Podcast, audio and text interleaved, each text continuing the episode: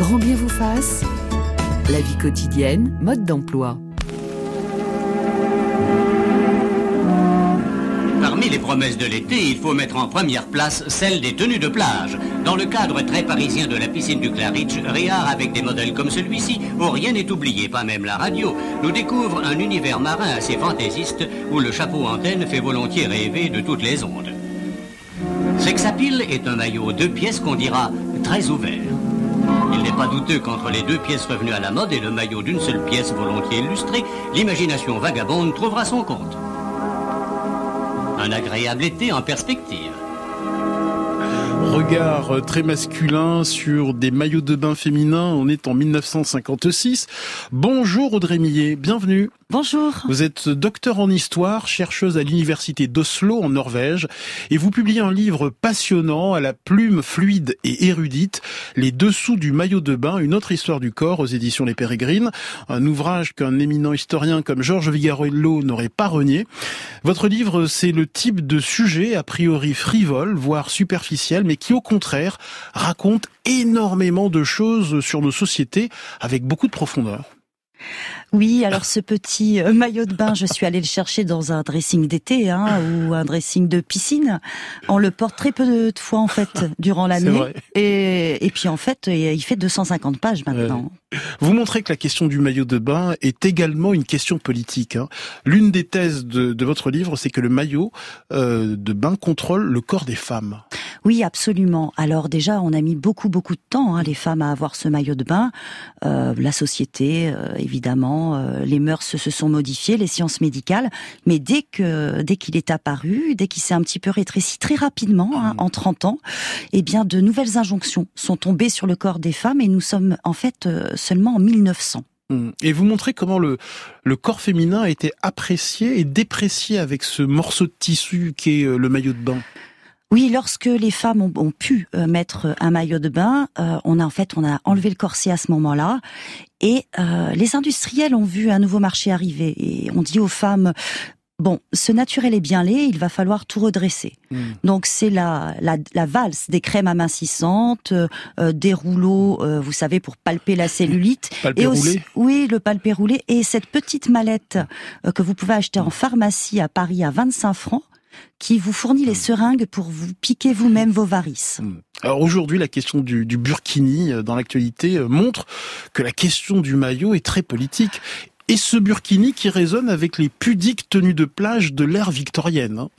Oui, absolument. Le burkini ressemble énormément euh, au, euh, au, finalement à ces maillots en laine, manches longues, euh, pantalons. Mais imaginez, vous allez dans l'eau avec un maillot oui. en laine. En fait, il y a deux personnes qui vous amènent dans l'eau et qui vous ramènent sur le sable. C'est pas très pratique quand même pour nager. Votre livre montre ce balancement hein, des lourdes robes de bain en laine, hein, donc euh, au milieu du 19e siècle, à la mode des seins nus des années 1960-70. Hein. Oui, et entre deux, on a une merveilleuse période du deux pièces, euh, de l'entre-deux-guerres. Un deux pièces avec une culotte haute qui cache le nombril, mais déjà les femmes se mettent le ventre sur le sable, dégrafent mmh. leur euh, soutien-gorge, leur haut de maillot derrière pour avoir le dos bronzé, et c'est la naissance de la robe d'eau nue pour les soirées. Et, et, au cours de, de l'histoire, le maillot de bain est sans doute le vêtement le plus accusé de futilité, d'impudeur et, et de frivolité. C'est un peu vrai aussi dans un sens, puisqu'on va sur la plage, on mange une crème glacée ou un beignet bien trop sucré, évidemment. Mais cette semaine de vacances, si elle est disponible, euh, elle est là pour le bonheur. Oui, elle est là pour un peu de futilité, elle est là pour oublier euh, les 51 autres semaines de l'année. Donc oui, pourquoi pas, mais pas si futile, parce qu'il faut aussi se dénuder. Euh, donc sur une plage finalement qui est une sphère public et assez égalitaire quand même entre les hommes et les femmes. Bonjour Isabelle Thomas. Bonjour Ali. Ancienne journaliste, vous êtes styliste, styliste personnelle, experte en image de soi. Vous aidez vos clients et clientes à trouver leur style et vous avez publié euh, Mon dressing idéal chez Solar. Vous nous aiderez tout à l'heure à choisir euh, le meilleur maillot de bain euh, en fonction de notre morphologie. Quelle est la tendance cette année pour les maillots féminins et les maillots masculins? Alors cette année, on voit pas mal de maillots euh, qui nous empêchent de bronzer et qui nous empêchent de nager. Alors il y a des bah, dis donc, c'est très utile. Oui. Alors c'est si ça nous empêche de nager, eh ben, c'est paradoxal. des maillots pour se montrer, pour se pour parader sur sur la plage ou au bord de la piscine. Il y a beaucoup de maillots en crochet. Alors ça rejoint un peu le fameux maillot en laine qui a déjà essayé d'aller dans l'eau et surtout de ressortir de l'eau avec un, crochet, un morceau de crochet qui dégouline autour de soi et qui pendouille euh, qui pendouille partout. Il y a aussi beaucoup de maillots à découpe, des des découpes asymétriques. Euh, euh, des jeux de lanières. Alors quand on bronze, quand on veut bronzer avec des lanières partout, on se retrouve avec des tas de, avec des dessins sur soi. Ça peut avoir un effet tatouage, euh, pourquoi pas. Donc c'est des maillots très savants qui remettent un peu le, qui remettent le, le goût du, du maillot, de trouver son maillot, le maillot à la mode au goût du jour. Mais bien sûr, on trouve encore tous ces maillots, ces petits rectangles, les maillots une pièce. Euh, et, puis on voit la montée en puissance des préoccupations liées à la santé oui, bien sûr. Alors il y a aussi pas mal de maillots anti-UV. Mhm. Euh, alors bon, anti-UV sur les sur des zones du corps qui mhm. peuvent être délicates et, concernées. Il y a aussi des maillots qui sont alors euh, un rapport à la santé qui sont fabriqués dans des dans des matières responsables qui n'agressent euh, qui n'agressent pas la peau. Et puis des, des maillots durables qui sont des maillots upcyclés qui peuvent être faits avec des, des filets de pêche. Audrey Millet, sur les préoccupations environnementales autour du maillot de bain? C'est tout à fait essentiel. Vous savez, dès que vous rentrez dans un magasin, même de sport, hein, euh, il y a une odeur. Euh, ça sent le neuf, comme on disait quand j'étais jeune. Bon, c'est pas le neuf. Hein. Mm. Ça sent le plastique et les produits toxiques, évidemment. Euh, il faut regarder hein, quand même. Aujourd'hui, on le sait très bien. On a vu les rapports du GIEC. on doit se sentir concerné. C'est notre planète et c'est celle des futures générations. Il faut regarder si, par exemple, le maillot étant est recyclé, mais il y a également des matières qui sont beaucoup plus viables que toutes les matières plastiques spandex. Par exemple Alors, vous avez euh, beaucoup de matières naturelles maintenant, mais on, a d'autres problèmes parce que on ne veut pas euh, quitter notre confort. Hmm. Et effectivement, Isabelle parlait euh, de ce maillot en crochet, mais on veut maintenant un maillot qui sèche vite, un maillot aussi qui gaine. Hein. Donc ça, c'est la fameuse injonction des industriels. Il va falloir trouver un équilibre, mais au moins déjà y réfléchir cet été. Bien acheter son maillot. Hmm.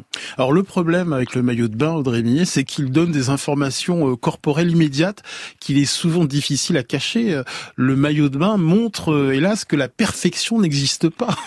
Oui, le maillot de bain indique que nous avons tous un corps particulier, individuel, spécifique. C'est plutôt une bonne nouvelle hmm. en réalité. Hmm. ça prouve qu'on est tous différents et je pense qu'il faut vraiment le voir comme ça.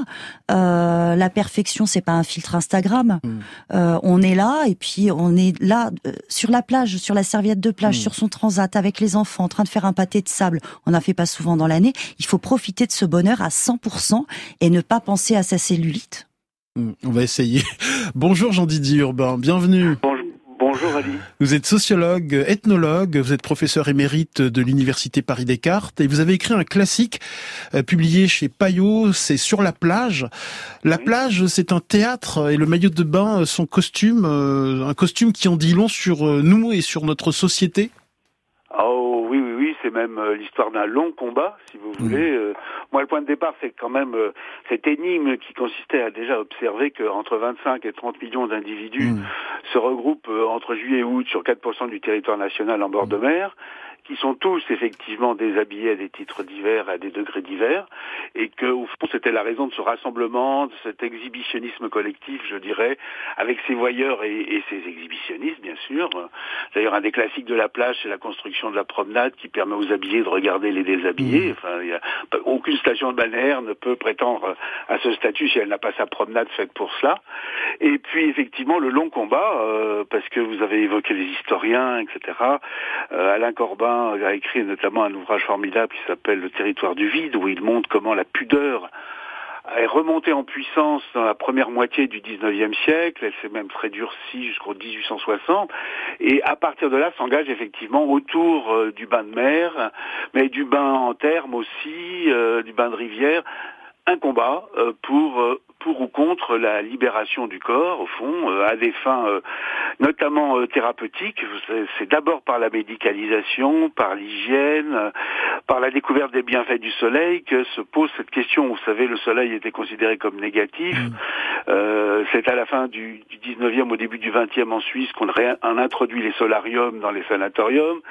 Euh, et puis que finalement on va progressivement euh, laisser le corps se bronzer parce que jusqu'à présent c'était soit une stigmatisation sociale. Le bronzé c'est le travailleur de l'extérieur, c'est le pêcheur, c'est l'agriculteur, c'est le maçon, donc c'est un marqueur social dévalorisant.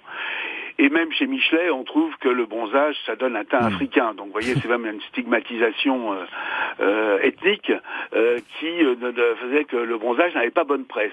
avant d'en devenir à la mythologie, je dirais, du changement de peau que serait le bronzage, donc de résurrection, il a fallu que pas mal d'eau coule sous les ponts.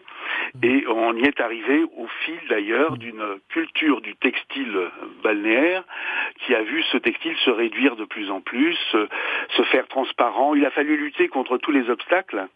Hein, puisque vous parliez justement de ce que révèle le maillot, bah, le, maillot mouillé euh, moule, hein, et, donc euh, il a fallu euh, faire passer tous ces, accidents, je dirais, visuels comme normaux, comme normaux à coup de, bah, de, petites progressions, parce que quand on fait l'histoire des stations balnéaires, on voit que les arrêtés imposant les épaulettes, imposant la jupette, imposant euh, le bouffant euh, pour euh, voiler les formes, ou le fermer, ou le long.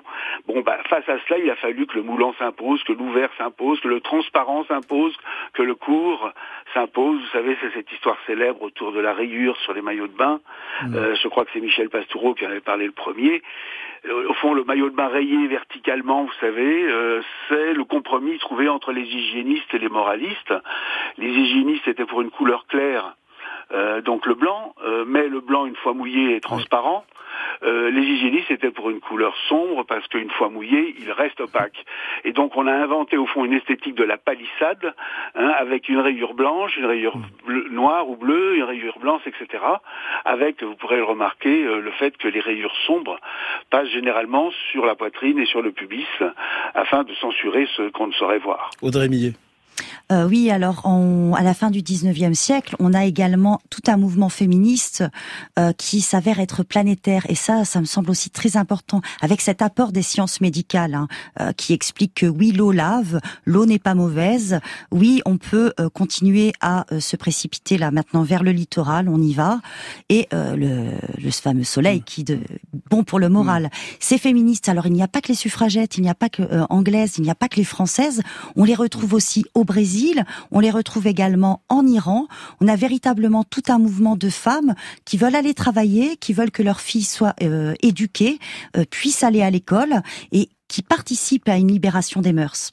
Alors, il nous paraît euh, aujourd'hui naturel hein, d'aller nager euh, à la plage ou à la piscine, mais si on remonte à l'Antiquité euh, sous nos contrées, le rapport à l'eau était radicalement différent. Dans l'Antiquité gréco-romaine, il existe des correspondances entre les mythologies antiques autour de l'eau et la femme. Comme la mer et les océans, les femmes sont incontrôlables. Hein. Les femmes sont incontrôlables, vous le voyez bien hein, sur le plateau, elles sont des séductrices, perfides bien entendu. Alors effectivement, quand on lit euh, les Métamorphoses d'Ovide, moi j'ai été euh, particulièrement euh, presque tourmentée. À chaque fois qu'une femme approche une source ou un plan d'eau, elle a un mmh. problème. Harcèlement, viol. Finalement, lorsque Narcisse, qui lui est un homme, se voit, il reste également bloqué, happé par son propre reflet. Cette eau aussi, on ne la maîtrise pas. Lorsque les marins naviguent, lorsqu'ils montent sur les bateaux, en fait, ils vont, les bateaux peuvent se fracasser contre des falaises. On retrouve les corps des marins euh, gisant euh, sur euh, sur sur la plage.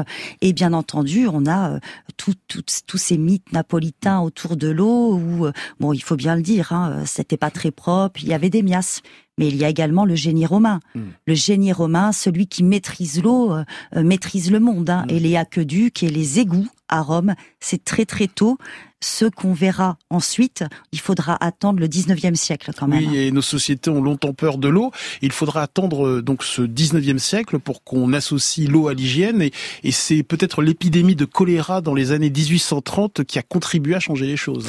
Oui, absolument. Les épidémies de choléra donc sont tout à fait dramatiques. Et lorsque le choléra arrive, on a toujours cette peur hein, euh, ancestrale, euh, pluriséculaire, c'est la peste, hein. cette fameuse mmh. peste noire qui a déferlé en Europe et qui a tué véritablement des millions de personnes. Eh bien, en fait, à Paris, très très rapidement, mais vraiment très rapidement, comme quoi les pouvoirs publics euh, peuvent être très rapides, on installe des fontaines partout dans Paris et on se rend compte qu'effectivement, les épidémies reculent. Et ce rapport à l'eau est très très important. Et ensuite, on va installer, vous savez, des bains petit à petit dans Paris. Et euh, par exemple, les couturières vont aller se baigner, euh, certaines fois quand c'est trop cher, à deux. Mais on va également installer des piscines et petit à petit se promener euh, près de la Seine et profiter de ces moments. Hmm. Jean-Didier Urbain, la plage moderne telle que nous la connaissons, née dans les années 1830-40 grâce à la haute société britannique notamment? Disons que c'est essentiellement effectivement par la médicalisation du bain de mer hein, que la, plage est relancée en quelque sorte, notamment après la publication au siècle précédent d'un docteur anglais Russell sur le bienfait euh, de la mer sur les glandes, euh, qui va remotiver en quelque sorte euh, et rejustifier le bain de mer. Mais cela dit, quand j'écoutais Madame, il y a plein de choses effectivement. Il y a cet, enjeu autour du corps de la femme qui est là au centre. Il y a aussi cet enjeu qui est que nous sommes passés quand même, et ça fait partie de l'histoire du maillot de bain, subrepticement d'une culture du bain à une culture de la nage, mm. qui n'est pas du tout la même chose. La nage, c'est la découverte d'un état d'apesanteur naturel, une sorte de chute naturelle, si vous voulez, euh, que le baigneur n'a pas. Le baigneur est quelqu'un de terrifié, qui reste fondamentalement terrestre, qui n'a qu'une peur, c'est la noyade le péril de submersion, comme l'on disait, et que ça, ça fait partie évidemment du maillot de bain parce qu'on va se mettre à nager, et que le maillot de bain va du coup bah, perdre en, textile parce qu'il faut que les mouvements soient plus larges. Hein, Paul Morand, dans les années 30, dit qu'effectivement, il fait encore scandale sur la côte d'Azur parce qu'il a un maillot moulant, qui est un maillot de sportif. Hein, et, et, que ça, c'est très important. Et aussi, deuxième chose qu'on oublie, c'est que parce que quand on pense vacances, on pense parasol, on pense soleil, on pense National 7, on pense Méditerranée, etc. Bien savoir quand même que la Méditerranée n'est devenue une destination estivale que dans l'entre-deux-guerres, aux alentours de 1935. Hein, lancé, lancé largement par les, villégiateurs britanniques, euh, les villégiateurs britanniques avaient imposé un rythme qui faisait que dès les premières chaleurs annonçant l'été, il remontait vers le nord. Hein. Euh, la, Méditerranée était une mer de suppléance, on y allait en hiver, mais dès qu'il commençait à faire chaud, on remontait vers les mers du nord. Hein. D'où Deauville, d'où Trouville, d'où toutes les plages de la Baltique, les plages de Hollande, les plages de Belgique, les plages d'Angleterre, évidemment. Hein. Et que, évidemment, le maillot, parce que je suis, et j'approuve totalement, je, je, suis la génération des maillots en laine. Moi, j'ai des souvenirs euh, euh, sur la côte belge d'avoir été me baigner avec un maillot en laine comme c'était à l'époque. J'avais 5-6 ans, mais ça m'a traumatisé parce que vous rentrez dans l'eau avec un maillot qui fait 300 grammes, vous en sortez avec un qui en fait presque 2 kilos, et en plus il ne sèche pas. Hein. Donc vous êtes ça va vous paraître étonnant, euh, Jean-Didier Urbain, mais j'en ai porté aussi des maillots en laine, oui, je vous assure, dans les années 70. Bon, bref, euh... Audrey Millet, euh, vous montrez hein, dans votre livre que tout au long de la seconde moitié du 19e siècle, le maillot de bain va suivre et inventer des modes, il va s'alléger, hein, euh, peu à peu on va abandonner ces longues robes de bain euh, très lourdes qui entravent le mouvement. Hein. Ce sont des chemises à manches longues et des pantalons de bain en laine. Hein. C'est pas idéal pour nager. Et puis en 1907, euh, il y a un procès à Boston aux États-Unis qui va accélérer la, la popularité du maillot de bain. C'est la vedette australienne de vaudeville, Annette Kellerman, euh, qui est très connue pour ses plongeons acrobatiques en maillot de bain ajusté au corps et elle est arrêtée pour impudeur, indécence. Voilà. Et là, ça va populariser le maillot. Absolument. C'est une championne, c'est une véritable championne. Alors, on se dit que quand même à l'époque, euh, la passion mène à la folie hein, pour enlever ses manches, parce qu'elle s'est rendue compte que cela freinait sa performance. Donc elle a enlevé ses manches. Elle, alors elle avait euh, été influencée par une amie en Angleterre. Euh, L'Angleterre était euh, hmm. moins pudique que les États-Unis à l'époque et elle est arrêtée. Alors c'est formidable. Le juge décide. Il fait jurisprudence que Madame Kellerman peut porter ce maillot de bain et on peut vraiment dire que le maillot de bain finalement est né dans une dans un procès est vraiment né dans un palais de justice. Et donc on lui doit beaucoup à cette australienne Annette Kellerman.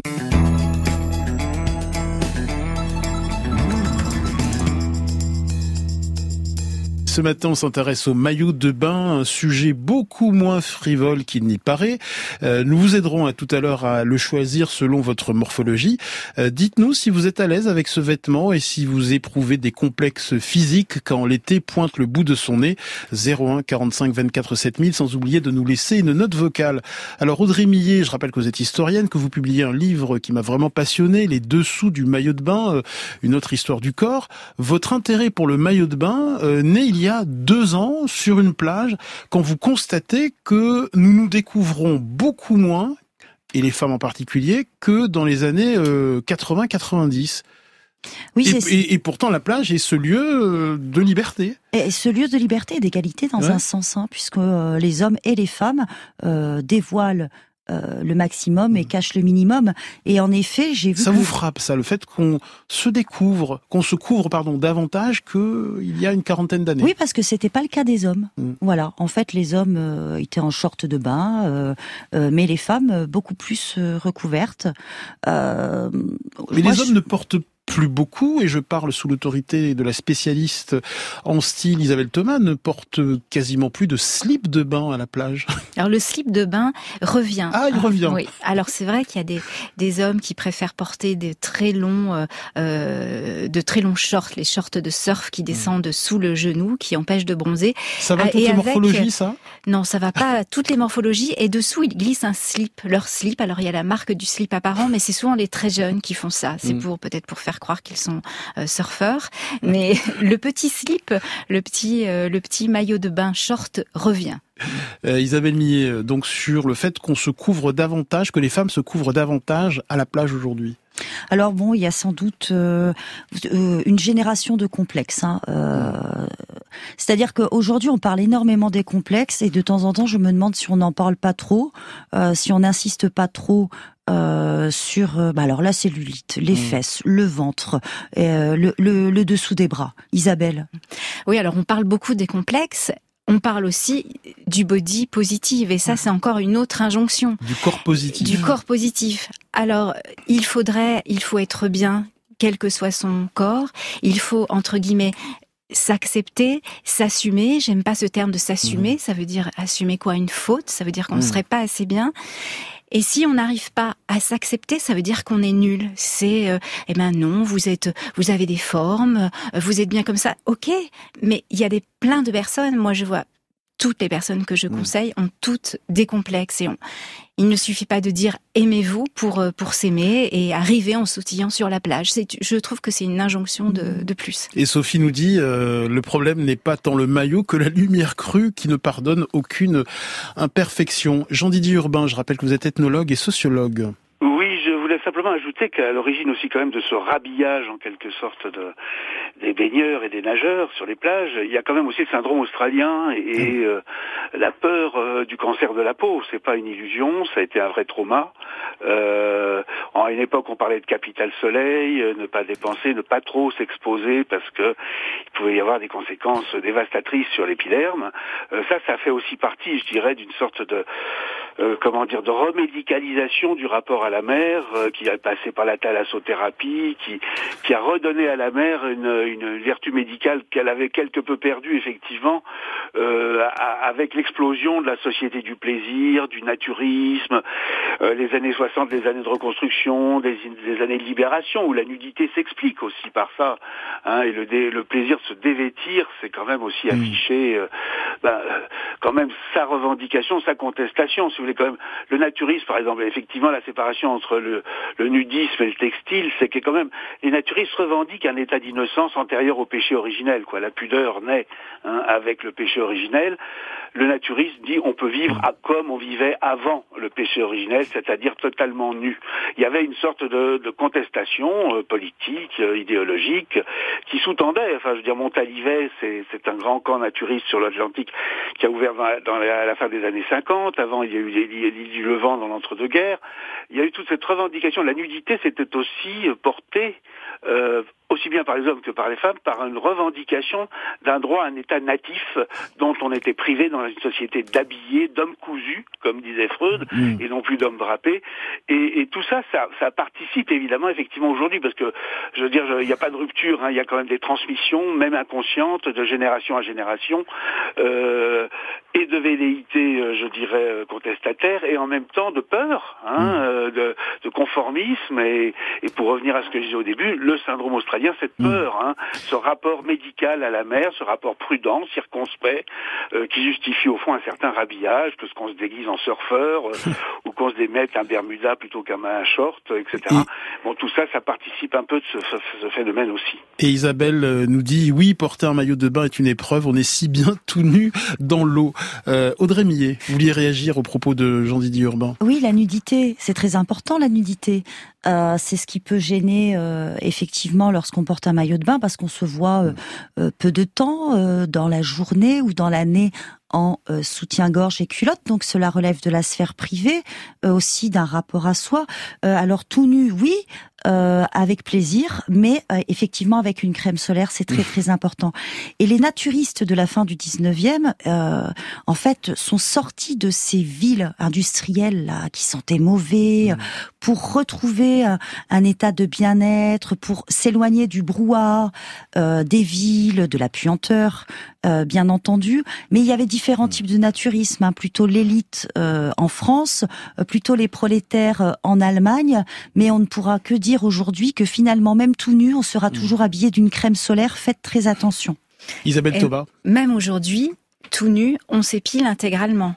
Ça aussi, on n'est plus vraiment, c'est pas le tout nu, tout naturel, à poil. C'est à poil mais sans poil. Exactement.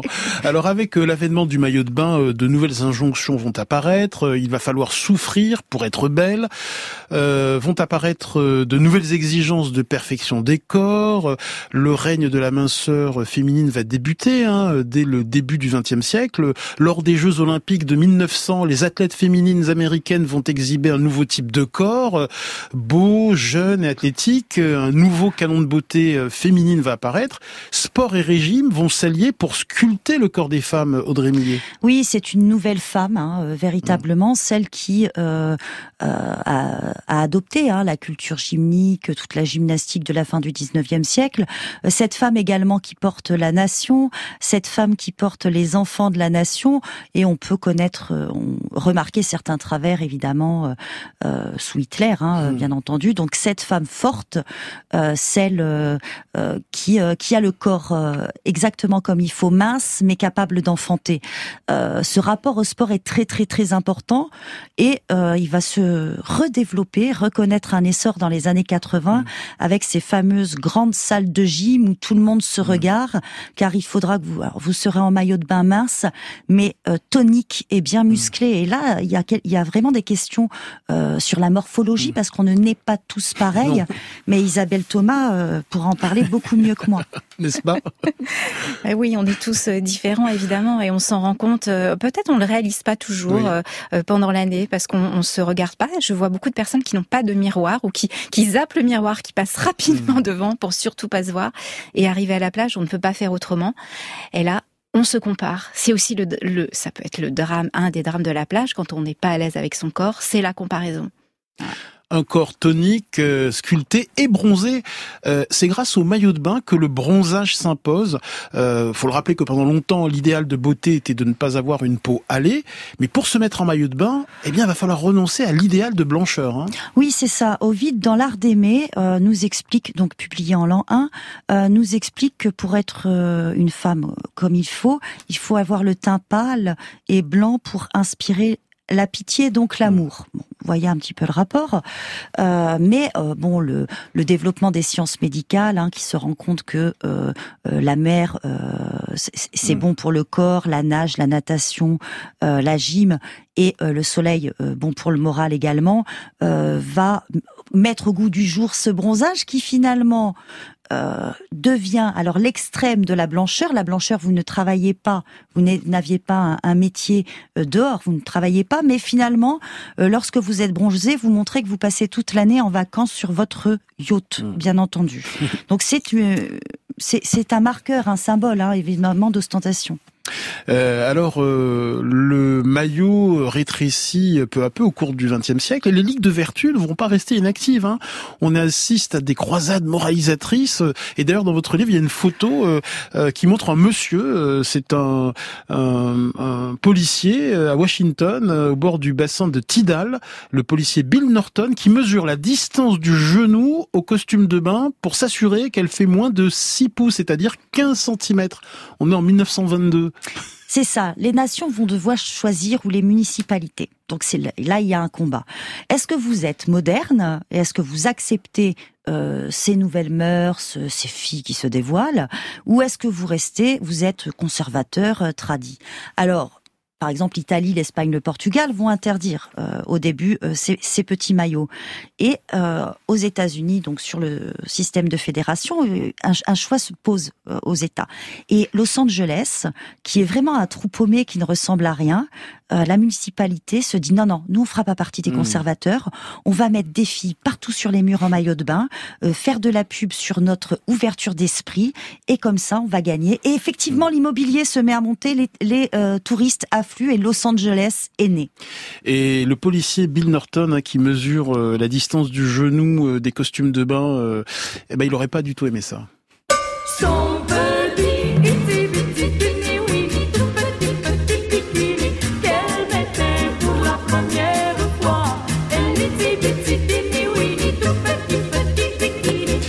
Le bikini fut inventé euh, en 1946 par un ingénieur automobile français reconverti dans le tricot.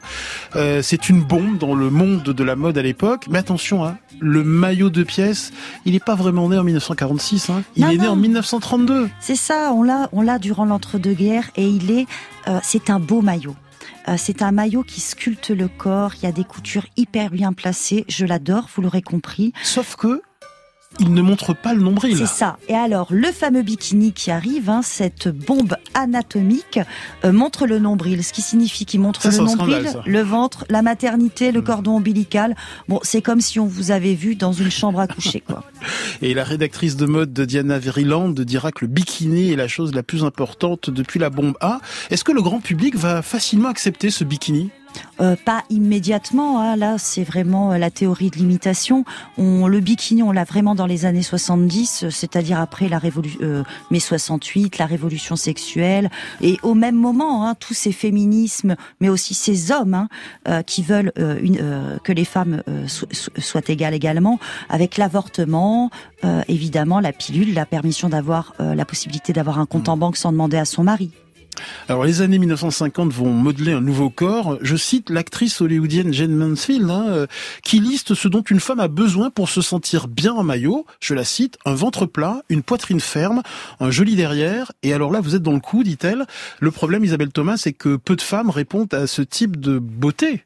Ah oui. canonique. Mm, très peu de femmes. Mm. On a toujours quelque chose à se à se reprocher, une imperfection, même si on le, même si elle n'existe pas. En tout cas, on, on la voit. Hein, on, on, voit ce qu'on ce qu'on croit. Et donc, le arriver en maillot de bain sur la plage, c'est plus compliqué parce qu'on n'a plus cette seconde peau qui, qui, est, qui, est, le vêtement qui peut euh, cacher cette euh, cette peau qu'on n'aime pas, cette première peau. Mm. Là, on se dévoile, on se et, dévoile et on assiste à l'anxiété de l'été, hein, cette peur de ne pas arborer le corps idéal euh, à, exhiber. Alors pouvez-vous nous aider à choisir le bon maillot selon sa morphologie? Euh, Comment trouver le, maillot de bain qui nous va? Euh, Par exemple, quand on n'a pas beaucoup de poitrine. Alors déjà, pour tout le monde, le maillot qui nous va, c'est celui dans lequel on hmm. se sent très bien.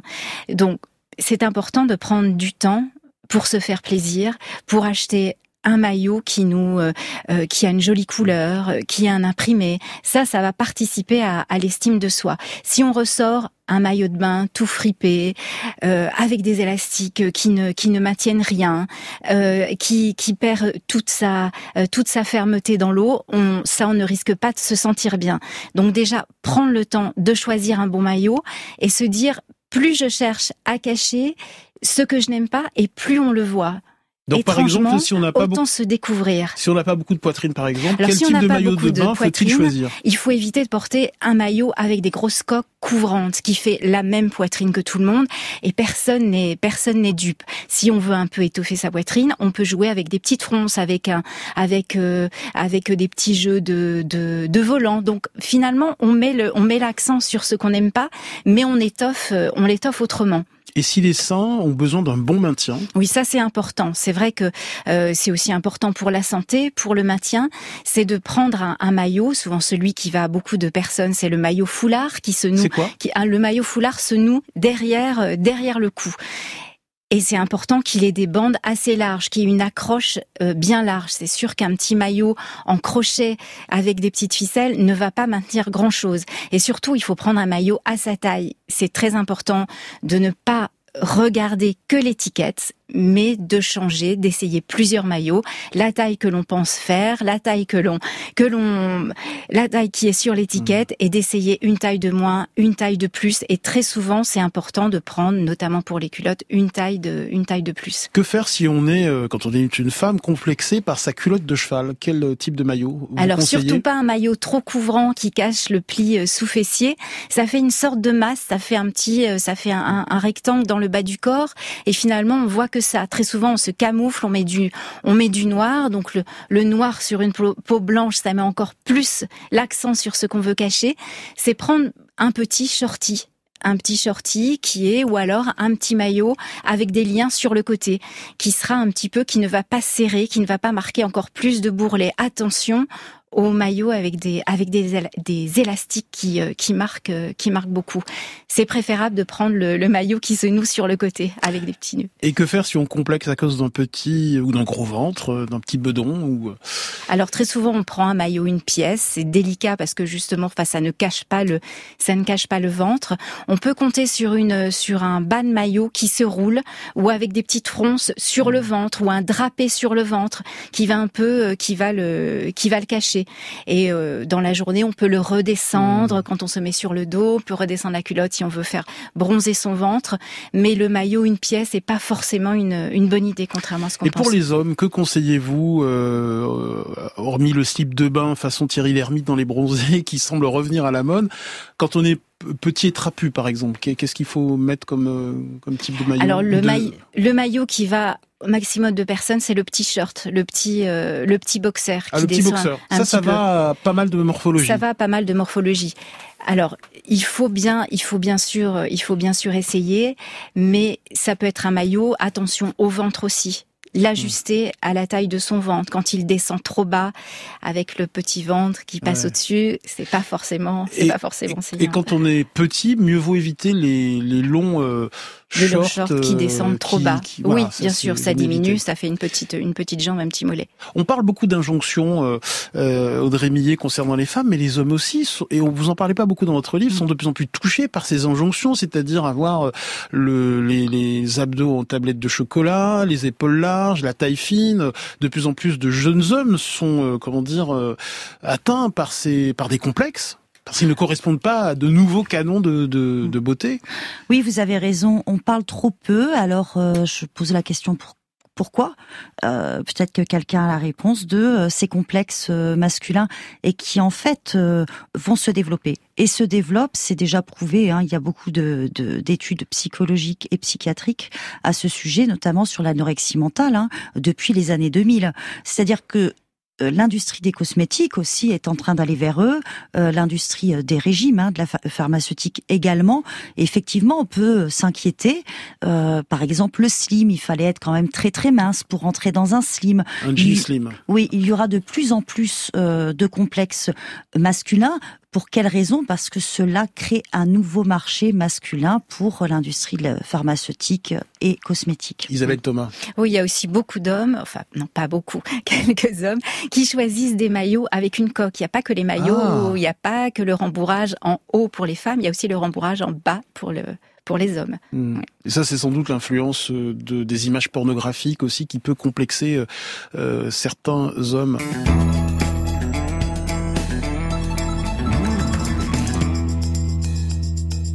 Ce matin, on s'intéresse au maillot de bain, un sujet beaucoup moins frivole qu'il n'y paraît. Euh, Jean-Didier Urbain, je rappelle que vous êtes euh, sociologue et anthropologue et vous vouliez euh, ajouter un complément à notre conversation concernant les complexes qui touchent de plus en plus d'hommes. Oui, oui, oui. Je, pense qu'on a peut-être d'abord oublié aussi une, image forte, une mythologie très forte, qui est le mythe de Tarzan, quand même. Ah oui. Euh, vraiment un héros aquatique lui aussi euh, très médiatisé au cinéma avec le couple Jen. Enfin bon, mm. et euh, par voie de conséquence aussi cet aspect athlétique, je dirais.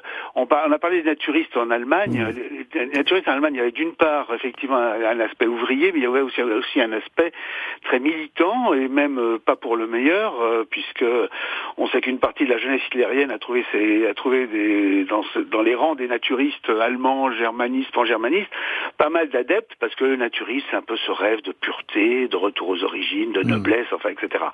Mais euh, ce que je voulais surtout noter, je pense qu'il y a deux modèles de, de masculinité qui, qui s'affrontent à travers, y compris le, maillot de bain. Euh, c'est comment c'est clavier, je crois, dans les, les, bronzés hmm. aussi. Euh, lui, il est plutôt du côté, vous voyez, il veut, le faire dans le genre Dionysos, avec la, la pilosité débordante, etc. Il, veut, il est dans le modèle viriliste, alors que vous avez de, maintenant effectivement sans doute un côté plus apollinien, plus tourné, plus tourné vers la beauté, l'esthétique, euh, voire le, une féminisation, enfin, du, hmm. modèle masculin. Bon, on est en plein dedans, effectivement. Donc une sorte de porosité des genres et des sexes euh, qui font que euh, il y a, y a d'autres impératifs, d'autres hmm. injonctions, je dirais, euh, qui viennent se greffer sur la pratique du maillot de bain chez les hommes. Le retour effectivement au slip minimal, à mon avis, tient à, cette valorisation du corps parce qu'effectivement on met bien en évidence absolument la totalité du corps et le ventre y compris. et, et Laurent, Laurent nous écrit beaucoup d'hommes ne sont pas sculptés comme des dieux et ressentent de la gêne et un malaise avec cette histoire de maillot que vous abordez. Euh, alors c'est vrai que nombre d'entre nous vont avoir envie d'aborder euh, la meilleure image possible de soi sur la plage, hein, avec ce fameux summer body.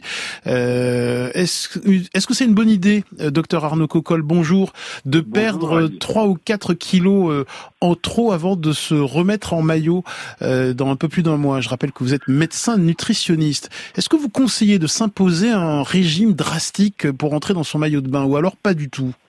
Alors, perdre 2-3 euh, kilos euh, d'ici un mois, c'est encore euh, tout à fait acceptable et faisable. par contre, la deuxième partie de votre interrogation, c'était un régime drastique, là, formellement contre. Hmm. Parce qu'il n'est pas question de tomber dans la restriction, qui est le meilleur, pourvoyeur, en fait, de stockage de graisse en excès par la suite. C'est-à-dire, si vous avez un problème de, de bouée de sauvetage qui vous pose des problèmes, hmm.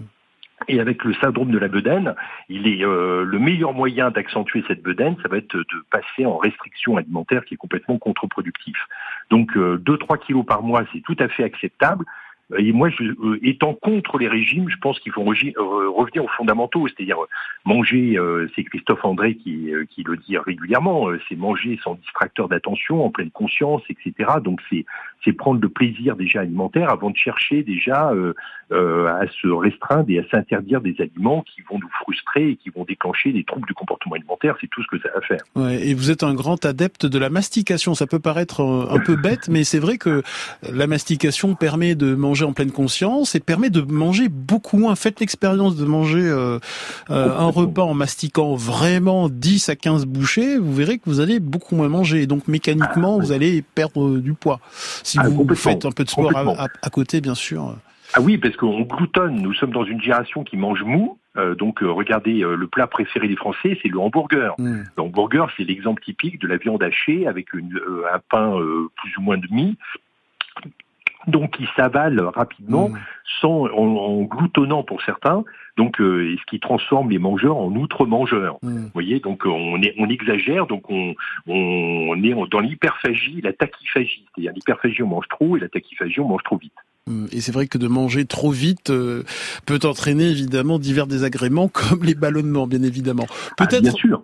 Peut-être euh, avant l'été, peut-être se mettre à une une diète, euh, enfin diète entre guillemets parce que c'est pas un régime, mais une alimentation de type méditerranéenne peut-être ah, plutôt ben, que de faire un régime? quelles sont ah les bases de cette de ce régime méditerranéen, de cette diète, hein, non pas en, ben termes de, en termes de d'amaigrissement, mais en termes de de voilà de d'aliments ah bah, divers à base de végétaux, de céréales complètes.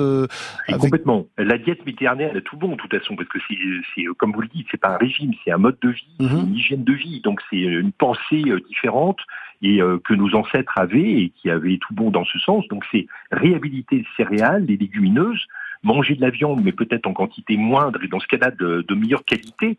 Donc on évite tout ce qui est euh, euh, hyper industrialisé, donc tout ce qui est ultra transformé, évidemment, on évite ça parce que ça faisait pas partie du régime méditerranéen euh, initial. On, va prendre du thé, on va prendre un petit peu de vin modérément, donc toujours avec parcimonie, c'est cinq verres, cinq fois par semaine, pas plus, et de façon très modérée. Et euh, sinon, on va être avec euh, les euh, fruits également secs. Donc, on, on, réhabilite ou on introduit dans son alimentation tout ce qui est amandes, noix, noisettes, une poignée par jour, une poignée fermée.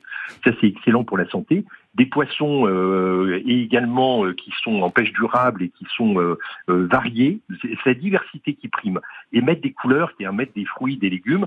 Avec de l'huile, on préconise l'huile d'olive, mais c'est pas le chef de file unique. L'huile de colza et l'huile de noix sont très intéressantes mmh. également car pourvoyeurs d'oméga 3 qui font partie du, régime méditerranéen. Merci beaucoup, docteur Arnaud Cocolle, pour vos conseils. Audrey Millet, on termine avec vous. J'ai noté cette dernière phrase dans votre livre. Le le maillot de bain comme symbole féministe, et pourquoi pas? Oui, et pourquoi pas Et euh, je pense que Isabelle Thomas et moi, on sera d'accord. Euh, décapitalisons les corps, hein, et puis apprenons à être et à arrêter de paraître. On sera super belle dans notre maillot de bain. Merci beaucoup, Jean-Didier Urbain. Merci Isabelle Thomas d'être venue dans cette émission, et merci beaucoup euh, Audrey Millet. Je recommande mille fois votre livre Les dessous du maillot de bain, une autre histoire du corps. C'est publié aux éditions Les Pérégrines. Grand bien vous fasse est un podcast France Inter.